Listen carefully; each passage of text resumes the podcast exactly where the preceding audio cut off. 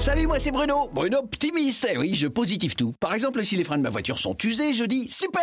Et si mes pneus sont aussi usés, je dis trop super. Car en ce moment, chez Citroën, jusqu'à 320 euros de carburant sont offerts sur une sélection de prestations. Donc, plus j'entretiens ma voiture chez Citroën, et plus je fais de plein de super. Bref, super. Merci Citroën. Les services Citroën vous simplifient la vie. Citroën. Offre réservée aux particuliers valable sur des travaux réalisés du 1er septembre au 31 octobre 2018 dans le réseau Citroën France participant. Détails sur citroën.fr.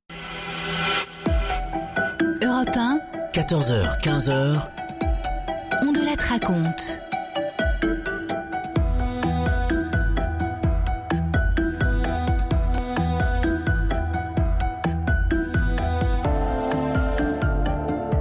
Bonjour à tous. Une grande affaire criminelle aujourd'hui qui se situe dans une période absolument passionnante qui est celle qui précède l'abolition de la peine de mort dans notre dans les dernières années, pendant lesquelles on risque sa tête, qui ressemble un peu à une sorte de loterie, c'est-à-dire qu'on est condamné parce que la peine de mort est encore applicable, ou alors on y échappe parce qu'on sent bien que c'est fini. Et aujourd'hui donc, l'affaire Jérôme Carin un tueur d'enfants arrêté en 1975 dans le Nord, jugé en 1977. Et, et c'est une histoire que j'ai écrite en m'appuyant notamment sur un très bon livre qui vient de sortir et dont l'auteur est en face de moi, La revanche de la guillotine aux éditions Plein Jour.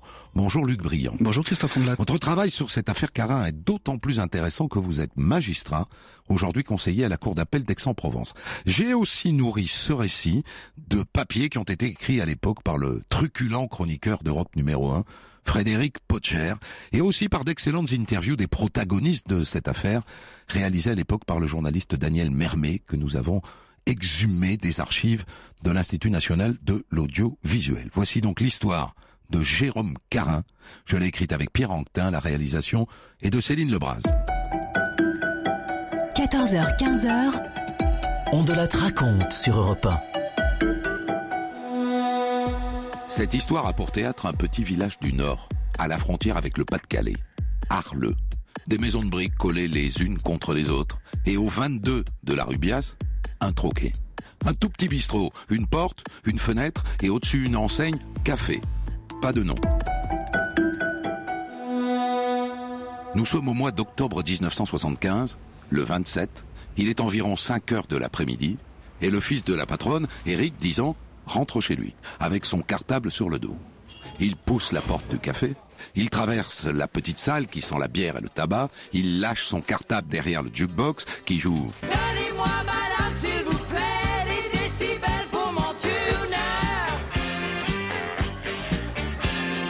Donnez-moi, madame, s'il vous plaît, des boots made in Angleterre. et il passe derrière le comptoir et il entre dans la cuisine. Et là, il retrouve sa mère, Fernande. Fernande de Vimeux. 36 ans et déjà deux maris et sept enfants. Quand elle voit Eric arriver tout seul, elle tique un peu mais elle ne dit rien. Tiens, Cathy n'est pas avec lui. Cathy, c'est sa petite sœur, 8 ans et demi. D'habitude, ils rentrent ensemble de l'école. Bon, sur le coup, je dis rien, euh, c'est vrai. J'ai épluché des pommes de terre pour faire de la soupe à l'oignon. Au bout d'une demi-heure, je dis, ben, et sœur, qu'est-ce qu'elle fait? Elle est punie ou quoi? Alors Eric, il me fait, ah non, dis-moi, j'ai oublié de te dire. Tu sais, ce monsieur que t'as donné à manger à midi? Ben, Je dis, ouais, ben quoi?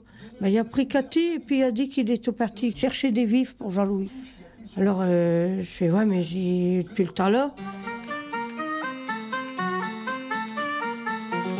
Eric dit que le monsieur a emmené Cathy pêcher des appâts dans le marais et qu'ils sont partis sur la route de Paluel. Le monsieur, Fernande voit très bien de qui il parle. Henri, un pochetron qui traîne au village depuis deux mois, de bistrot en café. Paraît qu'il dort dans une grange, une cloche, comme on dit à Arles. Trapu, brun, rougeau, avec une moustache. Sinon pas mauvais bougre, hein. Il était là à midi. Fernande lui a servi une bonne assiette de blanquette de veau.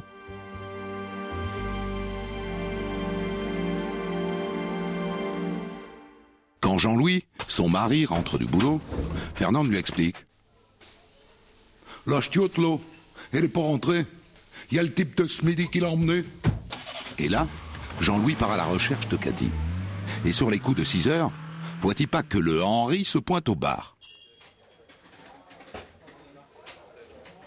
Admis, Fernande. Bah, la ch'tiote, elle est où? La ch'tiote Elle est pas revenue? Bah non. Bah moi je l'ai laissé au petit pont. Fernande lui sert son demi. Mais à partir de ce moment-là, ça trotte dans sa tête. On n'a pas parlé longtemps. La porte, elle s'ouvre tout grande. C'était Jean-Louis qui revenait devoir été chercher après Cathy. Il s'amène, il a tapé par le callback. Puis il a dit Dis-moi d'où tu l'as mis, dis-moi d'où tu l'as mis. Quoi, quoi? De quoi tu parles? Jean-Louis dit Fais pas le chat, elle chaude, de que tu l'as laissé? Dis-moi-le que je vais la requérir. Il dit Je l'ai pas vu, dit Je l'ai laissé chez Amandine. Ah, il te te fous pas de ma gueule, il dit Tu l'as laissé chez Amandine, elle sera revenue ici. Alors là, il l'a attrapé, il l'a bousculé contre le jeu de boxe. Et c'est là qu'il a foutu le, le noir. Si le gendarme a pas arrivé, il n'y aurait pas eu de procès.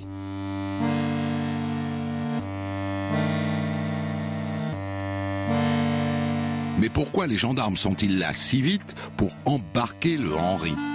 Eh bien parce que Jean-Louis, en rentrant, les a prévenus. Et heureusement qu'ils sont venus. Jean-Louis était en train de le lyncher à coups de croque-noix. Et voilà donc Henri, à la gendarmerie d'Arleux, qui pour commencer ne s'appelle pas Henri, mais Jérôme. Jérôme Carin, 34 ans. Et justement, les gendarmes le cherchaient, ça tombe bien. Il a cogné son beau-père il y a quelques jours. À part ça, il est cuit comme un petit lu, le Henri, qui s'appelle Jérôme. Les gendarmes le collent donc direct en cellule de dégrisement. On verra quand il aura dessoulé. Europe 1, on de la raconte.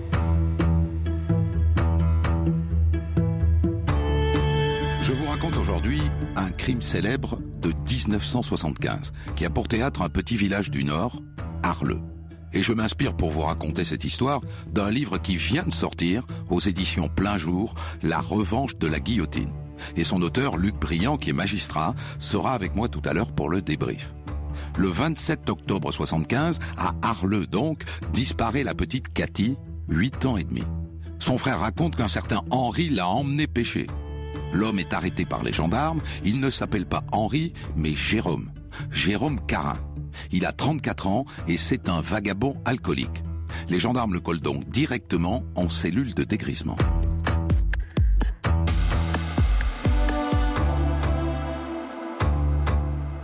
Et quand il sort, au bout de trois heures, il a encore un gramme 51 d'alcool dans le sang. C'est vous dire s'il était rincé. Il n'est pas très reluisant, le Jérôme, sous le néon de la gendarmerie d'Arleux. Sale, rougeau, avec un œil au beurre noir.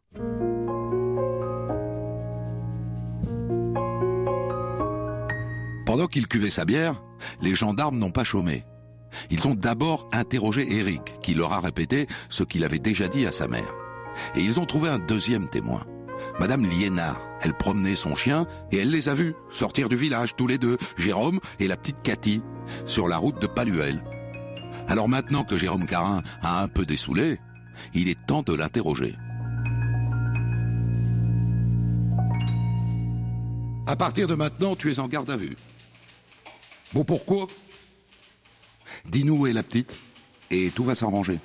On la récupère, et si elle va bien, ben, on s'arrête là. Bon, je sais pas, moi. Il est encore temps. Parle-nous, Jérôme. On sait qu'elle est partie avec toi, on t'a vu. Tu as dit à son frère que vous alliez pêcher. Bah ouais. C'est vrai qu'on est parti pour aller chercher des vifs. Hein Mais je suis plutôt allé boire une bière, moi. La ch'tiote. Je l'ai laissé rentrer chez elle. Où ça es-tu allé boire une bière? Rue de la Chaussée. On t'a vu dans ce bar? Bah ouais. Il y avait Armand, un collègue. Un collègue Ouais, un gars avec qui on boit des coups, quoi. Un Pandore file interroger la patronne du troquet de la rue de la Chaussée. Pas vu. Et le collègue Armand? Non plus. Alors, Jérôme, tu nous as menti. C'est eux les menteurs.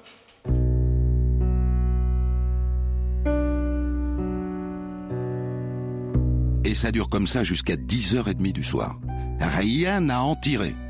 Alors les gendarmes le remettent en cellule et ils appellent toutes les brigades du coin en renfort et ils lancent une grande battue du côté des marais, qu'ils ratissent toute la nuit. Et c'est le lendemain matin, vers 9h, qu'ils la trouvent. Cathy, qui flotte sur le dos dans une mare, et dans les roseaux, son petit cartable.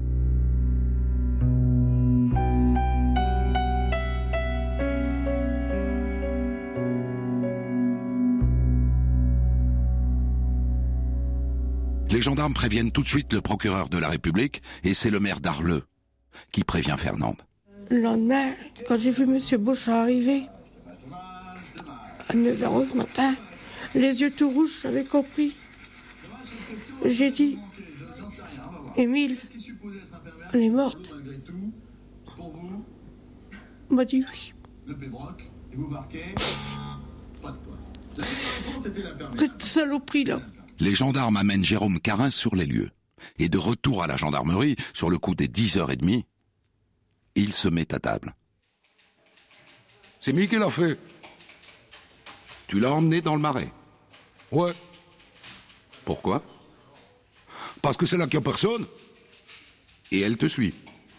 Ouais. Tu lui dis quoi? Je lui dis qu'on doit retrouver des copains. Près de le barque, là. Je lui montre le barque, là. Et après, tu fais quoi?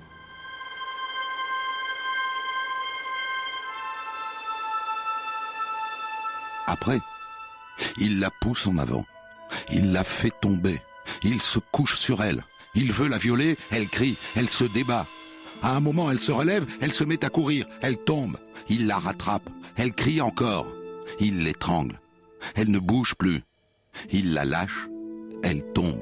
Mais elle respire encore, alors il tente encore de la violer, il n'y arrive pas. S'il la laisse là, comme ça, elle le dénoncera, alors il la prend et il la porte jusqu'à la mare. Et il arrange un peu ses vêtements pour faire croire à un accident et il la jette à l'eau et il lui enfonce la tête dans la vase.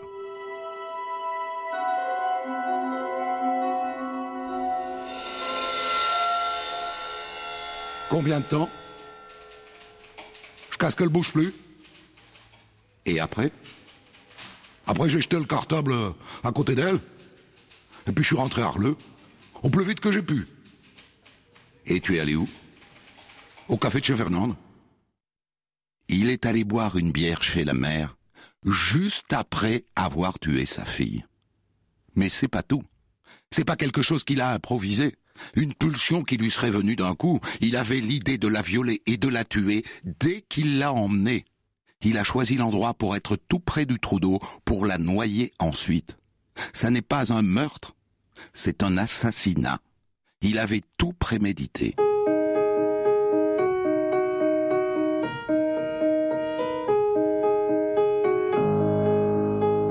Le lendemain, 29 octobre, Jérôme Carin est déféré devant le procureur, puis devant le juge d'instruction d'Arras, dans le Pas-de-Calais. Arleux, c'est dans le nord, mais le corps a été retrouvé sur le territoire du Pas-de-Calais. Dans ce coin-là, on est sur la frontière, je vous l'ai dit. Il est inculpé pour enlèvement d'une mineure de moins de 15 ans, tentative de viol et assassinat.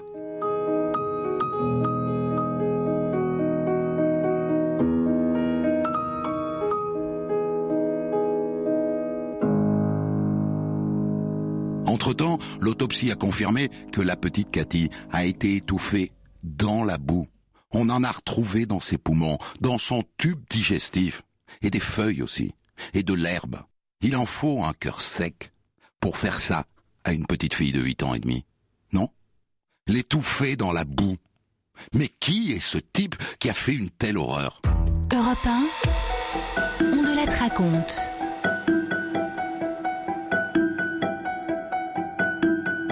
Je vous raconte aujourd'hui un crime de 1975 dans un petit village du Nord, Arleux. Et je m'appuie pour vous raconter cette histoire sur un livre qui vient de sortir aux éditions Plein Jour, La revanche de la guillotine. Et son auteur, Luc Briand, qui est magistrat par ailleurs, sera avec moi tout à l'heure pour le débrief. En octobre 1975, un vagabond nommé Jérôme Carin avoue l'assassinat d'une petite fille de 8 ans et demi, fille des bistrotiers d'Arleux, Cathy.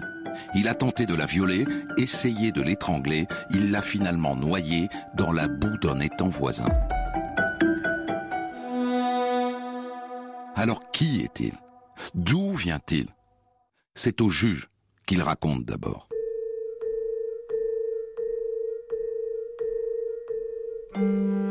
L'alcool? Ça remonte à ses 14 ans. Il faisait les foins, il avait la gorge sèche. Voilà. Et après, il devient maçon et il a toujours la gorge sèche. À 19 ans, il se marie. Et 15 jours plus tard, il castagne sa femme, bourré, bien sûr.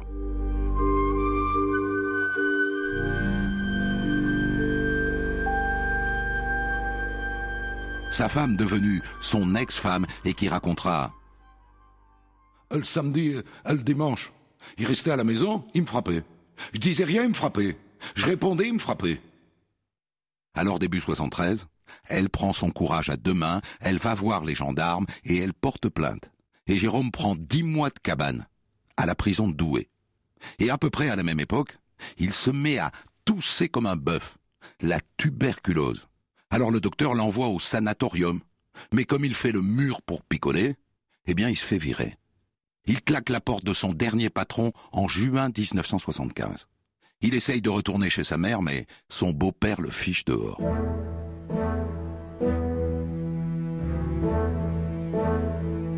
Et voilà, voilà comment il est arrivé là. C'est à ce moment-là qu'il s'installe dans les marais d'Arleux.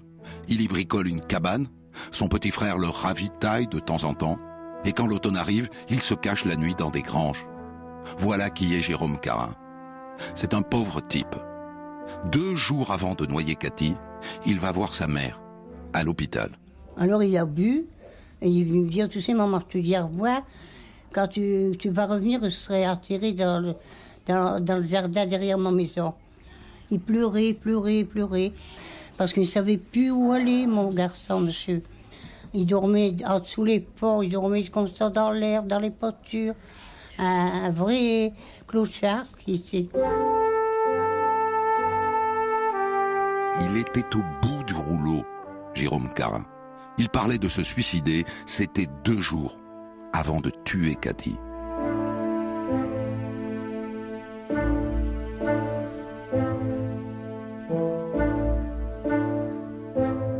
Le lendemain de ses aveux, on le présente à deux psychiatres.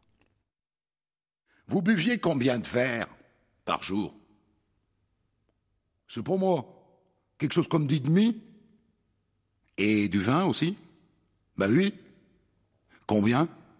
Ben, dans les divers aussi Une bouteille, quoi.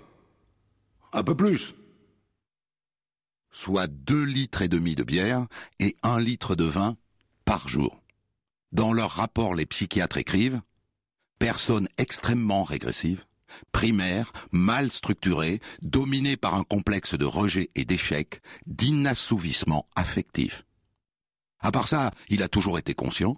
Il n'est pas délirant, il n'est pas schizophrène, il est donc responsable de ses actes. Mais les psychiatres ajoutent, et notez-le bien ça, parce que ça va compter dans la suite de cette histoire, qu'une fois guéri de son alcoolisme, il ne présentera pas de risque de récidive. Dit par l'intéressé, ça donne. À cause l'alcool, tout ça Jamais j'aurais fait une chose pareille, de sang frais. Quand il boucle son dossier d'instruction, le juge a le sentiment de l'envoyer tout droit vers la guillotine.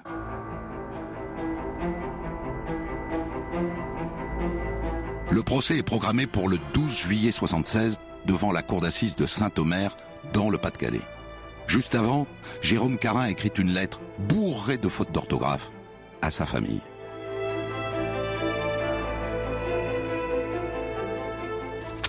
Ne vous tracassez pas.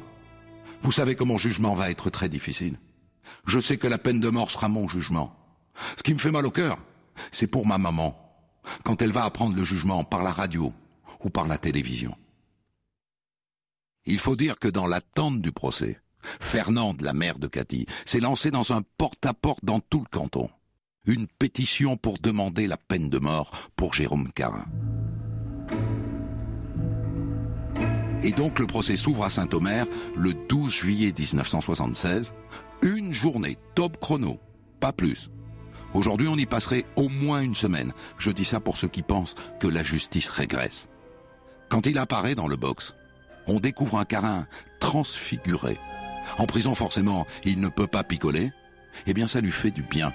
Il est bien coiffé, la raie sur le côté, joli costume, la chemise peut-être un peu criarde, mais une cravate noire, sobre.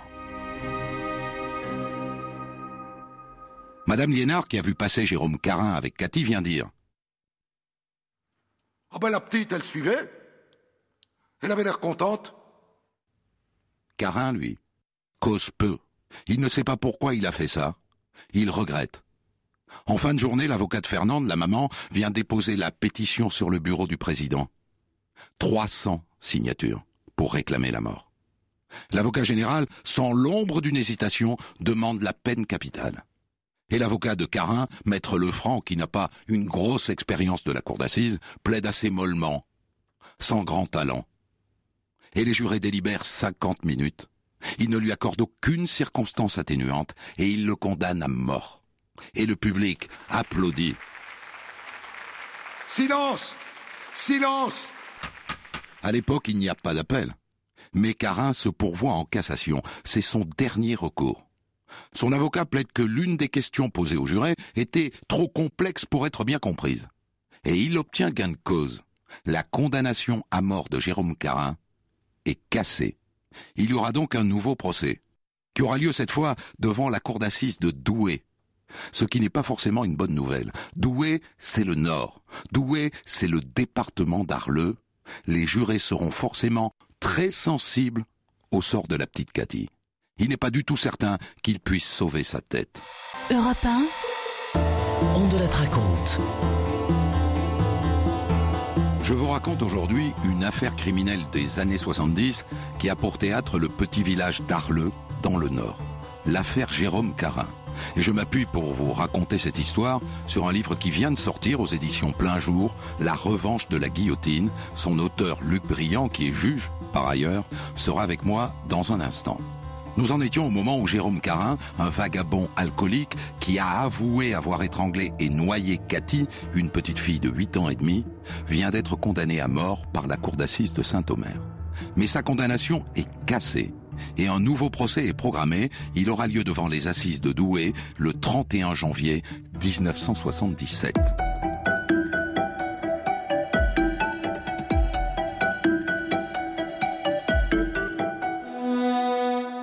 Pour Jérôme Carin, je vous le dis tout de suite, ça n'est pas une bonne date. Ça n'est pas une bonne date du tout. Car juste avant, 15 jours avant, sera jugé un autre tueur d'enfants, Patrick Henry. Et vous allez voir que le destin de Patrick Henry va beaucoup peser sur celui de Jérôme Carin.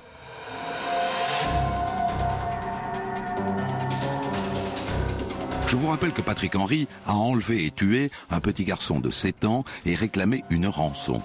Lui aussi, il risque la peine de mort. Sauf que lui, il est défendu par un grand avocat, Robert Badinter, qui décide de faire de son procès le procès de la peine de mort. Et il arrive à convaincre les jurés d'accorder à Patrick Henry des circonstances atténuantes. Patrick Henry échappe à la mort, il est condamné à la perpétuité.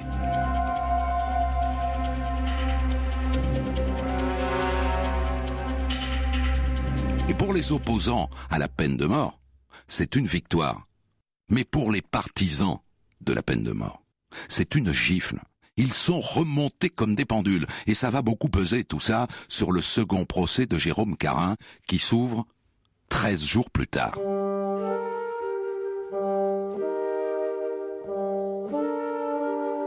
Ce jour-là, à Douai, le 31 janvier 1977, il fait froid et il pleut.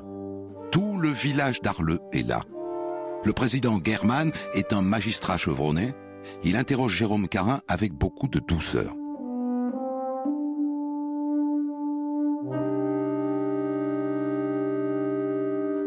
Pourquoi avoir agressé Cathy, monsieur Carin? L'idée m'est venue comme un coup de fusil. Ce matin, le président German a obligé Jérôme Carin à raconter comment il avait entraîné la petite Cathy Petit vers les marécages au-delà du village de Paluel, comment il l'avait violée et sur ce point. Bien que le huis clos n'ait pas été prononcé, tout a été dit en détail, je vous assure. Et tout a été dit par l'accusé lui-même. Et ensuite, Carin raconte le meurtre. Comment il a essayé de l'étrangler et comment après il lui a enfoncé le visage dans la boue jusqu'à l'étouffer. Le président, à quel moment avez-vous décidé de la faire mourir, Carin? Quand j'ai voulu avoir des attouchements avec elle, elle m'a dit Oh, je vais le raconter à mes parents. Eh bien, eh ben, c'est là, monsieur le président, l'avocat général. Vous saviez que vous ne pouviez plus faire marche arrière, n'est-ce pas, Carin Oh, j'ai, j'ai succombé à de basses passions, monsieur l'avocat général. Et après il dit Je comprends pas ce qu'on m'a pris. J'ai vu rouge court. Moi qui ferai pas de mollo de mouche Ce qui fait bondir la mère. Oh, Cathy Cathy, je te prends une mouche? On se tourne vers les psychiatres. On lui reproche de boire et d'avoir commis son meurtre dans un délire d'alcoolique inassouvi. Est-ce cela, oui ou non? Eh bien, on n'en sait rien. Il dit qu'il buvait, certes, mais il ajoute pour mon nécessaire, monsieur le président. L'expert psychiatre pense que l'alcoolisme, ajouté à la tuberculose, a fait de Jérôme Carin un infirme mental qui n'a plus de frein pour résister à la tentation. Sa responsabilité est entière, dit l'expert. L'avocat général Le Flen a fait toute sa carrière dans les colonies, à Madagascar d'abord et en Côte d'Ivoire après. C'est un dur, un très dur. Dans son poing, crispé par la mort, on a trouvé des chevaux à vous, Carin. Ça n'est pas la preuve qu'elle s'est défendue Elle arrive enfin en se tortillant à se sauver, mais vous êtes le plus fort, vous la rattrapez, elle tombe encore et vous vous jetez sur elle en lui serrant la gorge. Je vais vous faire une confidence, Carin. Je ne vais pas perdre mon temps à démontrer la préméditation. Vous risquez deux fois la peine de mort. Pour moi, une seule suffit.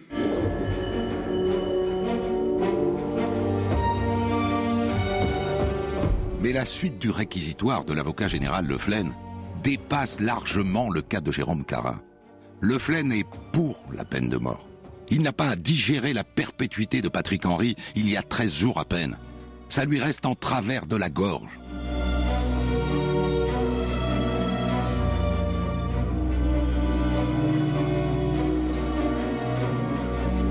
À trois, poursuit l'avocat général, c'est perpétré un véritable viol de conscience que n'excuse pas le talent souligné des défenseurs de Patrick Henry. On a reporté sur les jurés une responsabilité qu'ils n'ont pas apportée. Ici, à Douai, poursuit le magistrat, vous ne vous substituerez pas aux législateurs. Et l'avocat général Le Flen enchaîne. Il veut démontrer que dans les pays où la peine de mort a été abolie, la Suède, l'Allemagne, la Grande-Bretagne, l'Italie, la criminalité augmente. Prenez garde, mesdames et messieurs. Si on instaurait dans le pays une jurisprudence où la condamnation maximum serait la réclusion criminelle à perpétuité, combien d'enfants risqueraient d'être sacrifiés? Le laxisme et la veulerie conduisent à l'extension du crime. Carin n'a droit à aucune circonstance atténuante. Messieurs les jurés, seul convient la peine de mort. Vous n'êtes pas seuls. Nous ne vous abandonnerons pas. La plaidoirie de l'avocat général Lefranc s'achève dans un silence de mort. Et après, c'est le pauvre maître Lefranc qui se lève pour plaider. Mais tout le monde s'en fiche. Il a bien du mal à couvrir le brouhaha. Vous allez condamner à mort un homme qui n'a plus rien à voir avec l'homme qui a assassiné l'enfant. Un homme qui a déjà vécu 15 mois avec le tranchant de la lame au-dessus de son cou. Et qui pourtant s'est déjà amendé en prison par le sevrage et par la discipline carcérale. Jérôme Carin, bien entendu, a le dernier mot. Bah, je regrette. Je demande pardon. Ce que j'ai fait est horrible.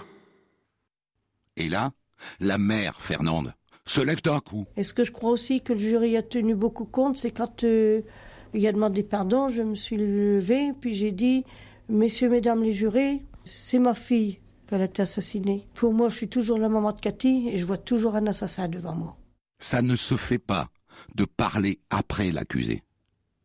Les jurés se retirent pour délibérer. Échappera-t-il cette fois à la guillotine? Europe 1, on de la raconte. Je vous raconte aujourd'hui un crime de 1975 commis dans un petit village du Nord, Arleux. Une petite fille de 8 ans et demi, Cathy, est assassinée par un vagabond alcoolique, Jérôme Carin. Et je m'appuie pour vous raconter cette histoire sur un livre qui vient tout juste de sortir aux éditions Plein Jour, La revanche de la guillotine. Son auteur Luc Briand sera avec moi dans un instant. Jérôme Carin est condamné une première fois à mort par la cour d'assises de Saint-Omer dans le Pas-de-Calais. Mais sa condamnation est cassée et il est rejugé en janvier 1977 devant la cour d'assises de Douai, dans le Nord.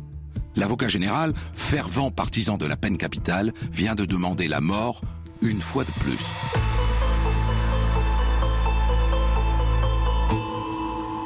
Eh bien non, la peine de mort n'est pas encore abolie. C'est seulement après une heure de délibération que les jurés de Douai ont condamné Jérôme Carin à mort. Les gens applaudissent.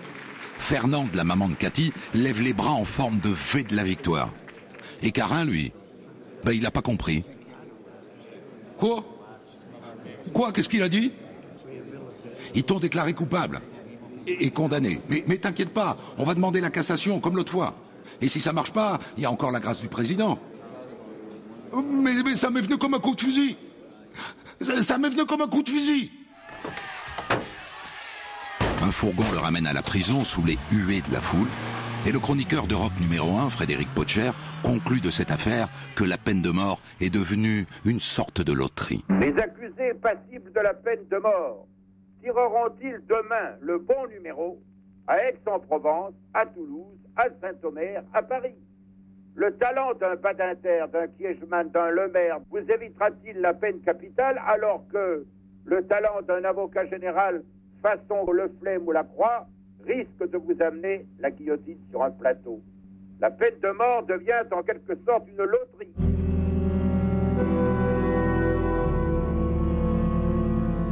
Le pourvoi en cassation, cette fois, est rejeté. Maître Lefranc tente alors d'obtenir la grâce de Giscard d'Estaing. Il va le voir, il argumente. Le président ne pose aucune question. Et finalement, il laisse, comme on dit, la justice suivre son cours.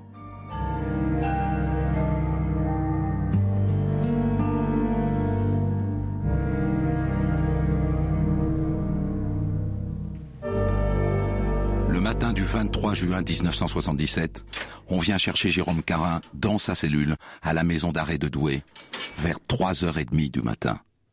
Allez Jérôme, il est l'heure. L'heure de quoi? C'est pas vrai. C'est pas vrai. Si Jérôme. Giscard a refusé. C'est dégueulasse.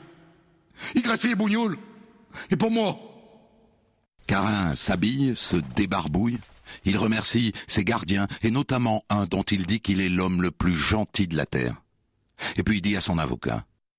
Maître, dites à ma mère que je regrette toutes les mauvaises choses que j'ai faites. Dites-lui de me pardonner. Dites-lui que je penserai à elle jusqu'à la dernière minute.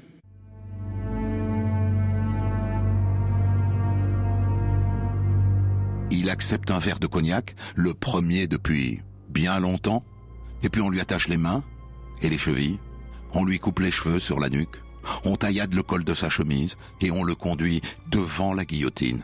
Et les bourreaux l'allongent sur la planche.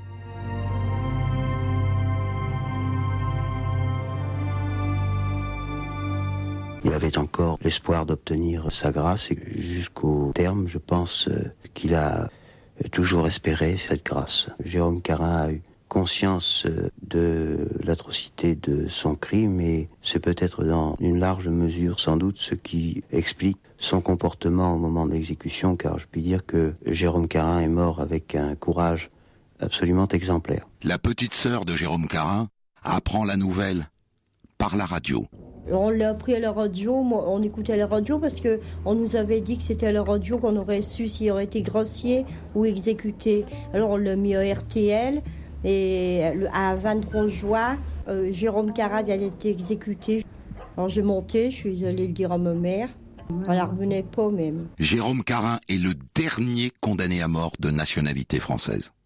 Dans quelques semaines sera exécuté le dernier condamné à mort, tout court, un Tunisien, Hamida Djandoubi. Je suis avec Luc Briand, euh, qui a écrit ce livre, la, Revan- la revanche de la guillotine, aux éditions Plein Jour. Alors c'est intéressant parce que vous êtes magistrat. Comment est-ce que vous êtes tombé sur cette histoire, euh, Luc Briand? Je suis tombé sur cette histoire d'abord pour des raisons personnelles, parce que je suis né à quelques dizaines de kilomètres de, de Douai, euh, 12 jours avant l'exécution de Carin. Alors je me suis demandé pourquoi on exécutait quelqu'un alors qu'on en faisait naître d'autres au même moment. Et puis dans ma carrière de magistrat, je me suis rendu compte que cette affaire, il y avait quelque chose qui ne collait pas par rapport aux autres verdicts. Pourquoi lui? Pourquoi lui et pas les autres euh, à la guillotine? Euh, Vous avez retrouvé les protagonistes de cette histoire, ils sont encore vivants? Oui, parce que euh, d'abord c'est pas une affaire très ancienne et le, vos témoignages 40 ans. 40 ans, euh, les témoignages que vous avez conservés le montrent. Hein, ce sont des voix, on a des voix.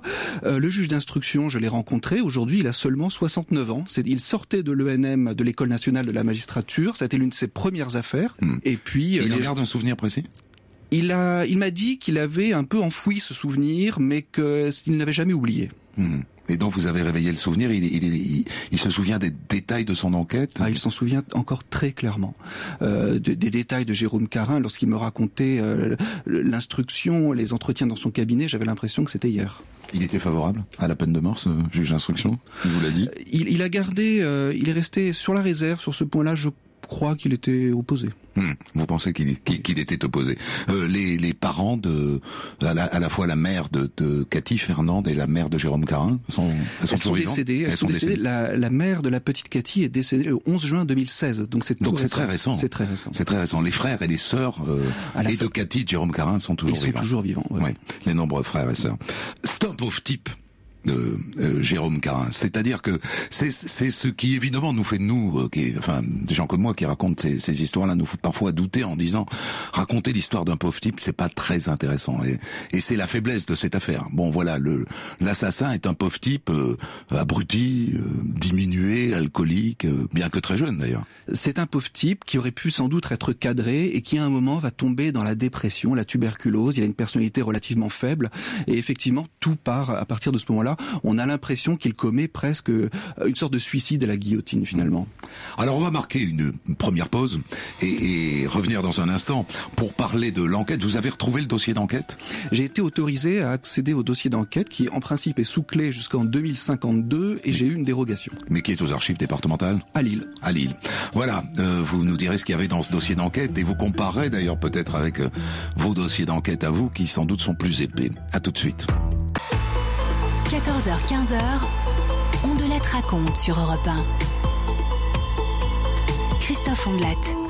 Je vous ai raconté aujourd'hui l'histoire de Jérôme Carin, un vagabond alcoolique qui en 1975, à Arleux, dans le Nord, étrangle et finalement noie une petite fille de 8 ans et demi qui a été, euh, donc Jérôme Carin, condamné à mort à deux reprises et finalement exécuté le 23 juin 1977.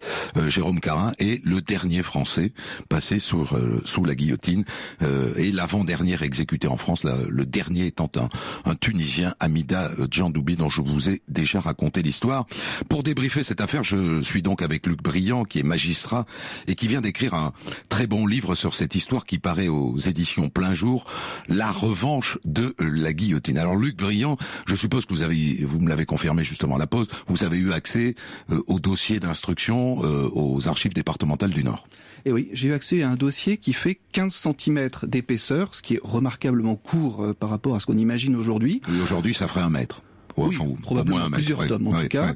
15 cm, c'est bien instruit, tout est, tout est clair. Et ça suffisait à l'époque, de même qu'un procès d'une journée, pour envoyer quelqu'un à la guillotine. Est-ce que les, les gendarmes ont gardé le langage, le ch'ti de Jérôme Carin, ou est-ce qu'ils l'ont mis en bon français? Ils l'ont mis en bon français, je dirais même plus en bon français militaire de gendarmerie de l'époque. C'était la reine des preuves à l'époque, c'est-à-dire à partir du moment où on avait des aveux, on n'allait rien chercher d'autre. On avait des aveux, une expertise psychiatrique, qu'est-ce qu'il y a d'autre dans le dossier?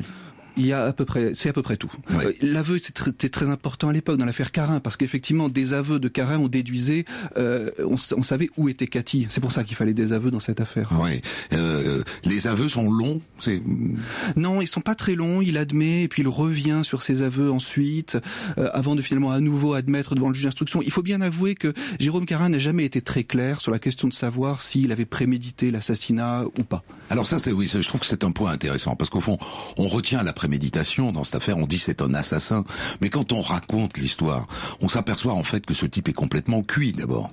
Hein, il, il est ivre mort, donc euh, la part de, de raison est faible et euh, on, on a plus le sentiment d'un crime d'opportunité que de quelque chose de très prémédité.